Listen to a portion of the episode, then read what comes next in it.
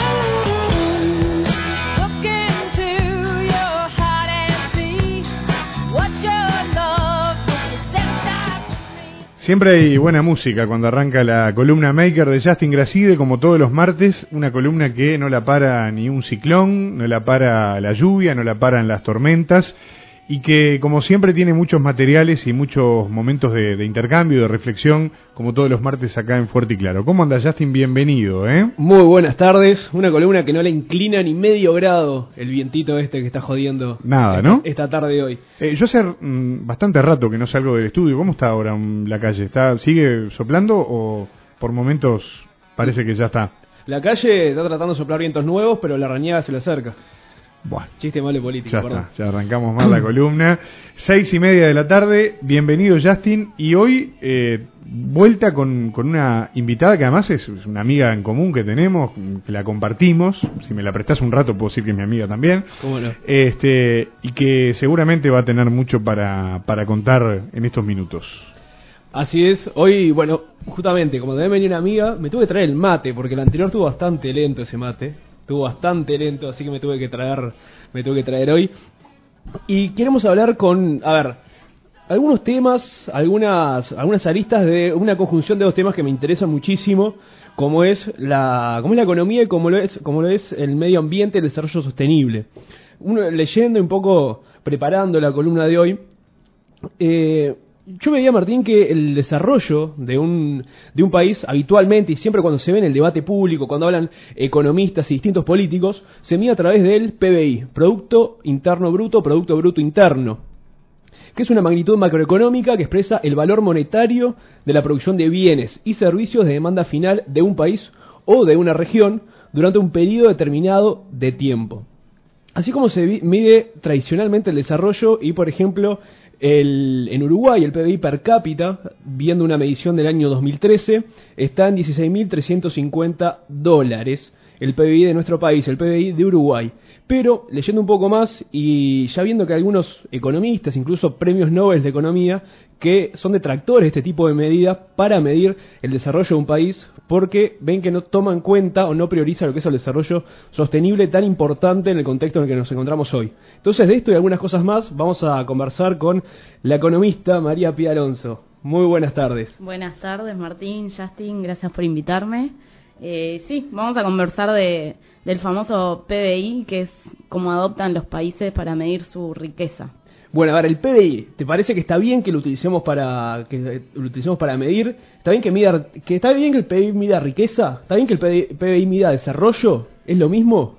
No, este, estoy totalmente en contra de, de que se mida a un país este, exclusivamente por el PIB. Hay que, hay que, o sea, no es tan malo el PIB. Sí sirvió en su momento cuando se comenzó a utilizar eh, más o menos después de la, de la mm, crisis del 29 en Estados Unidos, se empezó a tratar de eh, contabilizar de alguna manera lo que estaban produciendo los países y medir eh, este, esa producción de bienes y servicios que generaba a través de los factores productivos.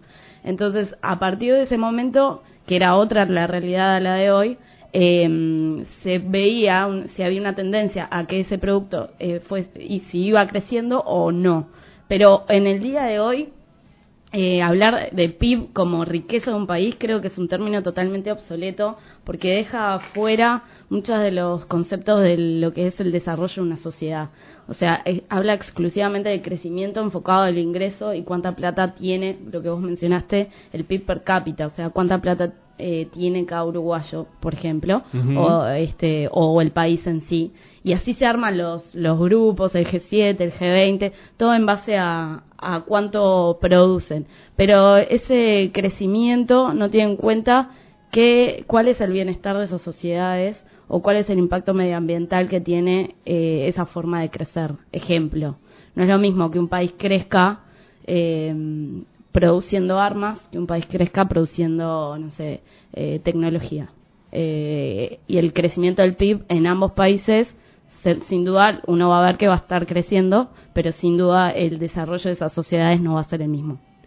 Bien, y ah, justamente hablabas del concepto de, concepto de riqueza, el concepto de bienestar, y que estamos de acuerdo que no, no, es el, no se mide solamente por el dinero, no se mide solamente por la capacidad tal vez de comprar otros bienes o servicios.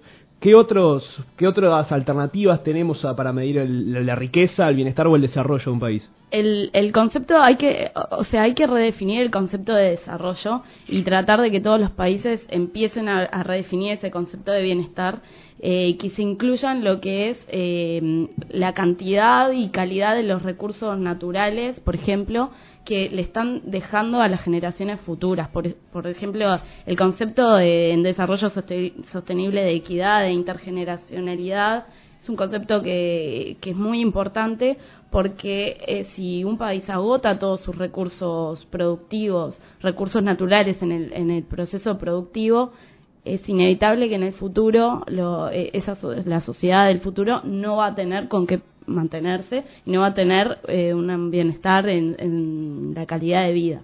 Por ejemplo, si Uruguay hubiese aprobado el proyecto de mega minería y estuviese todo el Uruguay con proyectos de mega minería que sacan el hierro y que dan de repente el PIB sí este, se incrementa notablemente, hay que ver después, si vos tenés todas las tierras dinamitadas, ¿qué haces? No puedes producir más eh, eh, granos, ni, ni puedes tener más vacas, ni qué pasa con eh, las futuras generaciones. Queda dinamitado todo ese recurso natural y queda hipotecado el futuro de esas sociedades. Y eso se da, a ver, solamente porque en este caso, en este caso que, que comentás de Uruguay, por ejemplo, el tema de la minería y tanto se ha debatido a nivel, a nivel, a nivel ambiental, no estamos midiendo el desarrollo porque estamos hipotecando el futuro o también disminuye el bienestar el bienestar presente en el momento al enfocarnos solamente en el desarrollo material, en el desarrollo de, ingresos y tal vez dejando por afuera otras otras aristas como puede ser estaba leyendo incluso hay una charla TED muy interesante del primer ministro de Bután que mide la economía según el nivel de, de, felicidad de sus habitantes. Pero también hay otros que dicen, buenísimo Bután, lo aplaudo, pero tiene una bajísima alfabetización y un incumplimiento de varios principios básicos que disminuyen la, la calidad de vida. Entonces, a ver, ¿cuáles son las aristas que tenemos, que tenemos que ver? Y volviendo a la pregunta anterior, hablas en el caso del tema medio ambiente. Si nosotros desarrollamos ahora formas de aumentar nuestra riqueza que no son sostenibles, esa riqueza nuestra disminuye porque estamos hipotecando nuestra riqueza futura o porque también nos va a disminuir eh, actualmente? No, este, me enfoqué en lo que pasa en el concepto intergeneracional que está asociado al desarrollo sostenible. Obviamente que también afecta al, presente de, las sociedades. Eh, un caso claro que se incorpora en otros índices que se han elaborado para complementar el, el, el, indicador del PBI como indicador de riqueza es el tema de la criminalidad. O sea, la criminalidad, si uno no, lo analiza en una sociedad, si aumenta la criminalidad, en general este, va a ver que el PIB aumenta. ¿Por qué? Porque lleva implícito todo el sistema eh, carcelario, el sistema judicial y todo eso genera un valor a la economía. Eh, entonces eso repercute, como se mide el PIB, repercute en el PIB. Pero sin embargo el bienestar de la sociedad en ese momento no eh, disminuye porque van a haber mayores mayor va a haber mayor violencia en la sociedad. Entonces este no es no es un concepto a futuro es un concepto del presente. Bien. Pero es un concepto que se incluye en los nuevos indicadores como un costo y que se se, se resta vendría a ser de lo que está produciendo un país como una carga Bien, pero bueno, pero ahí entonces lo estamos volviendo a lo estamos volviendo a pensar a nivel de riquezas. Sí, Eh, pero no entendí. O sea, estamos, estamos internalizando tal vez todos esos, esos otros factores, pero lo, lo venimos a hablar el tema de vuelta, el tema costo, Sí, tema dinero. claro. Eh, sí, pero riqueza no, no solo dinero. ah, digo, para contabilizar necesitas traducirlo a nivel de dinero. Pero estoy hablando de, de bienestar, o sea, más que, más que dinero. Eh, necesitas de alguna manera eh, llevar a números para lograr tener un indicador. Pero eh, lo que estamos diciendo es que se está contabilizando, eh, por ejemplo, lo que, el ejemplo de la producción de armas, se está contabilizando económicamente el, el crecimiento monetario de ese país, pero está afectando capaz que a desarrollar un sistema de crimin- criminalidad en la Bien. sociedad que afecta a nivel de la sociedad, que eso no es algo monetario, sino de bienestar. Bien, bien, bien, bien, comprendido. Bueno, entonces, pero ¿cuál, qué, qué otras, qué otras mediciones hay que incluyen otros, eh, otras aristas tal vez que no solamente, que no solamente el, desarrollo del, del capital o de la, o, de- o del dinero con el que, al que acceden los habitantes de otro país?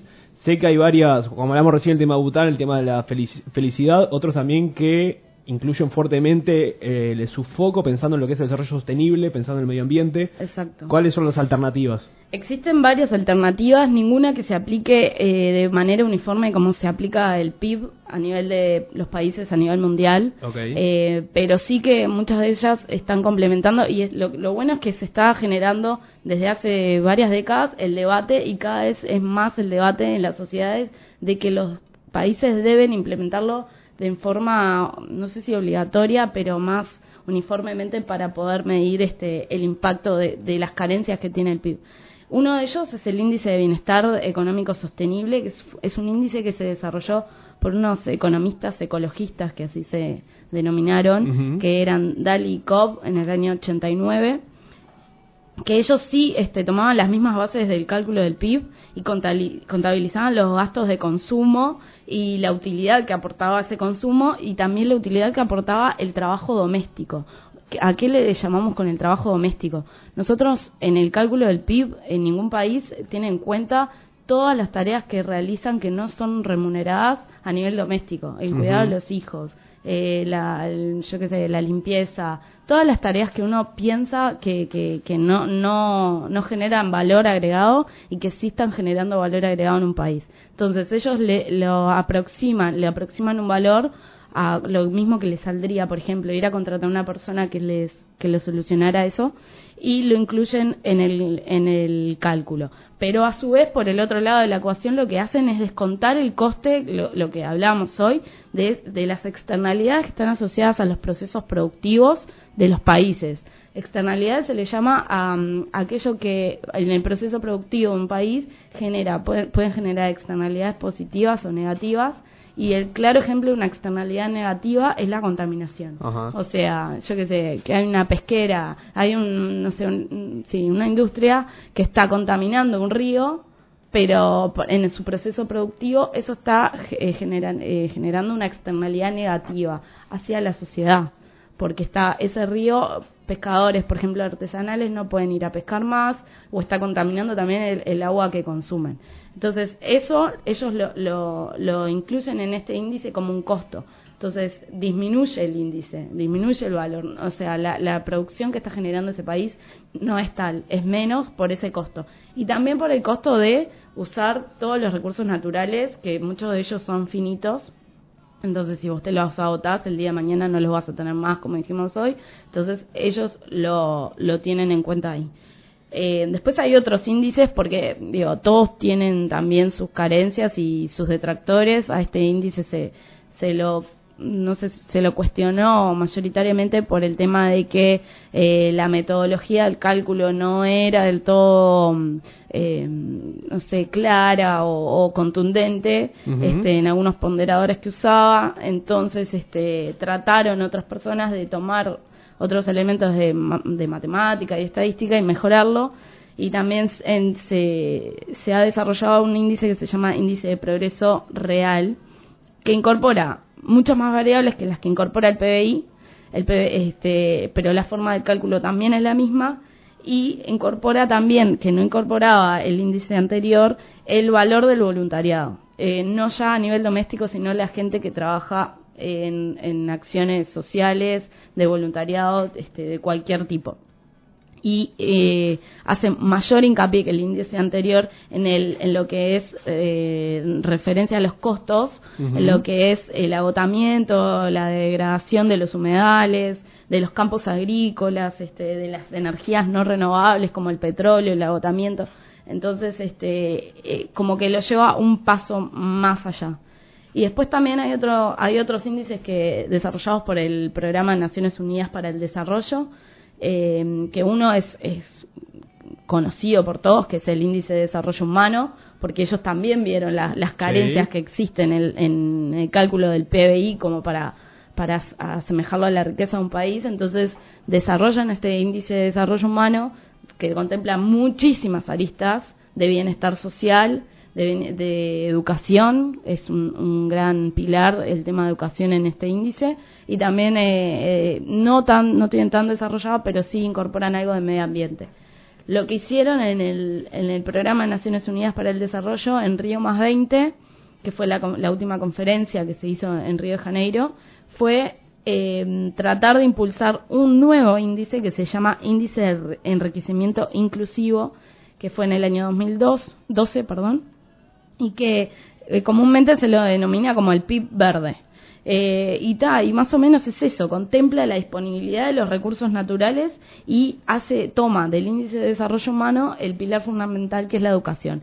Eh, por eso hice un estudio, no es un índice masivo, sino fue solo con 20 países, eh, y el único que se salvó, digamos, fue Japón, que llegaron a la conclusión que venían haciendo las cosas bastante bien, que no habían agotado sus recursos y, una de las conclusiones así es que Estados Unidos sí ya casi tenía un agotamiento de los recursos naturales, o sea, llegado muy al límite.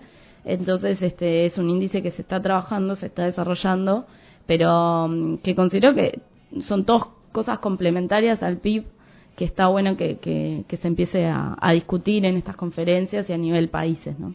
Bien, sí, acá estaba, mientras, mientras ibas comentando, bueno, estaba, estaba leyendo algunas notas, en particular, por ejemplo, sobre el índice de progreso real, que veía que está, lo implementan en algunos estados en Estados Unidos, y que bajando, obviamente, con el que está muy bueno el espíritu este de incluir otras variables, para realmente poder medir el desarrollo real que sucede, también permite medir objetivos, setear, objetivos que tal vez no los podemos hacer si medimos solamente la riqueza material, como recién veía que querían disminuir para 2020 un 20% la mortalidad infantil. Entonces eso se los permitía el índice de progreso real.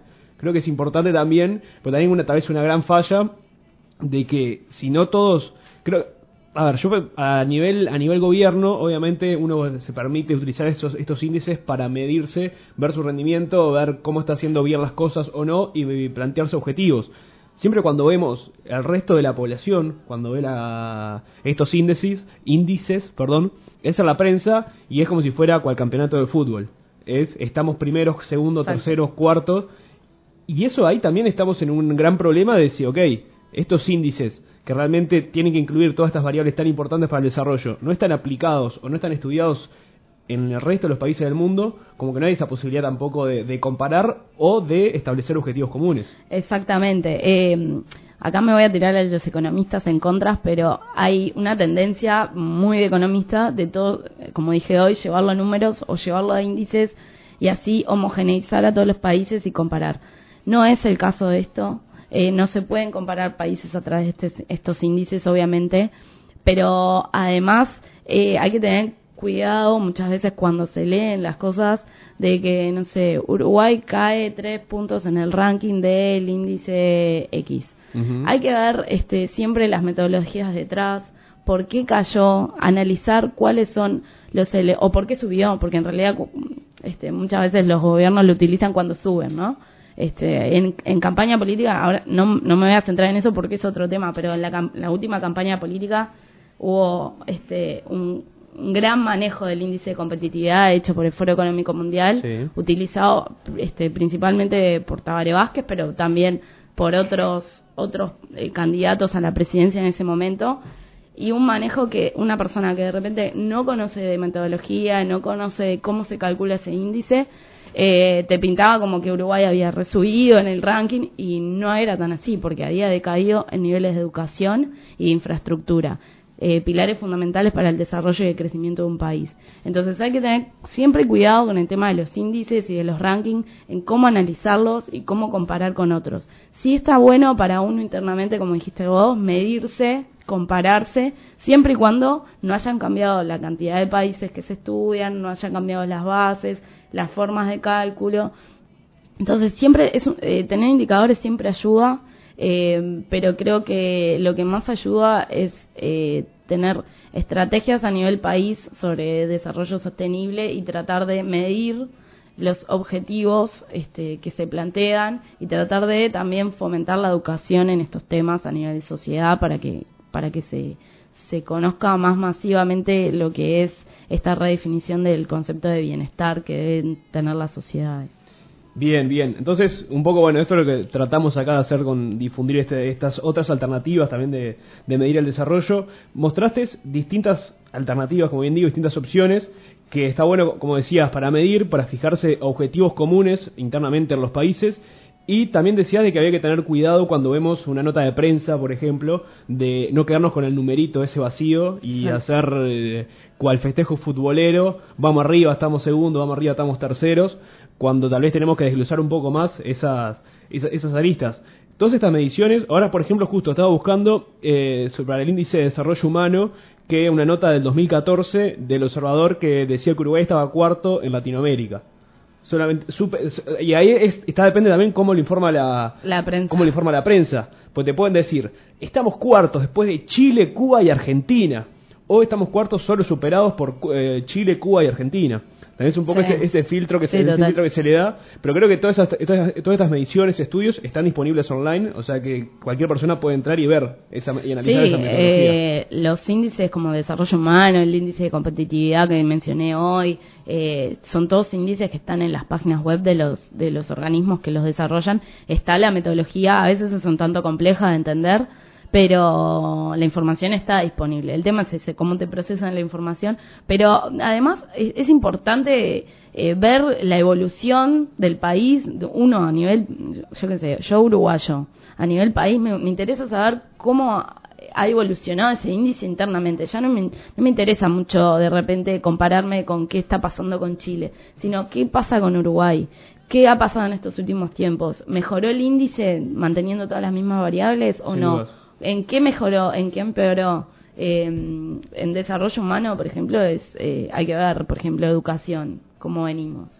Eh, analizar la, la, evolución del índice a lo largo de un determinado periodo de tiempo creo que es la, la riqueza que tienen estos índices, ¿no? Bien, bueno, y un poco hablando de esto era con el, objetivo de ver cómo se mide también el desarrollo sostenible. A nivel público y privado, ¿cómo se puede encarar, te parece a vos, lo que es el desarrollo sostenible, propiamente dicho? O sea, no yéndonos de lo que es la medición, eh, está bueno ver qué pasa, qué, cuáles son las visiones o las estrategias país eh, desde el sector público y qué puede también aportar el sector privado a, a encarar en conjunto con el, con el gobierno lo que es una estrategia país enfocada, por ejemplo, en medio ambiente.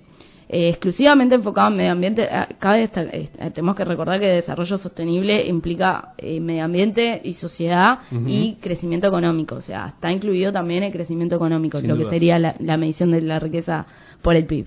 Pero son esas tres aristas que, que, están contempladas en lo que es el desarrollo sostenible de un país. con respecto a medio ambiente, por ejemplo, Uruguay eh, ha tenido un gran cambio y una política de Estado eh, con respecto a su política energética.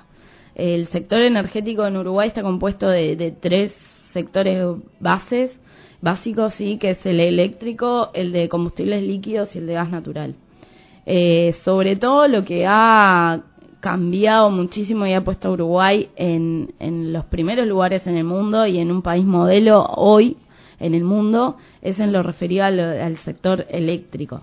Eh, hay unos, unos datos de 2015, el último dato que, que se tiene es que el 92% de la generación eléctrica en Uruguay se originó de fuentes renovables y el promedio mundial es un 22%. Entonces, el, el trabajo que ha hecho Uruguay en este sentido es sumamente destacable Y, y, realmente para felicitar a la visión de largo plazo que se ha tenido en lo que es a, esta política de Estado.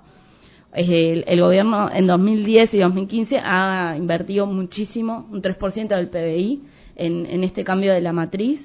Eh, pero desde el sector, esto, esto en relación al sector público, ¿cómo se alinea el sector privado? El sector privado se puede alinear tanto desde lo que es la vivienda, también como lo, o sea, los usuarios, eh, las, los pobladores, y lo que es eh, también el sector de empresas.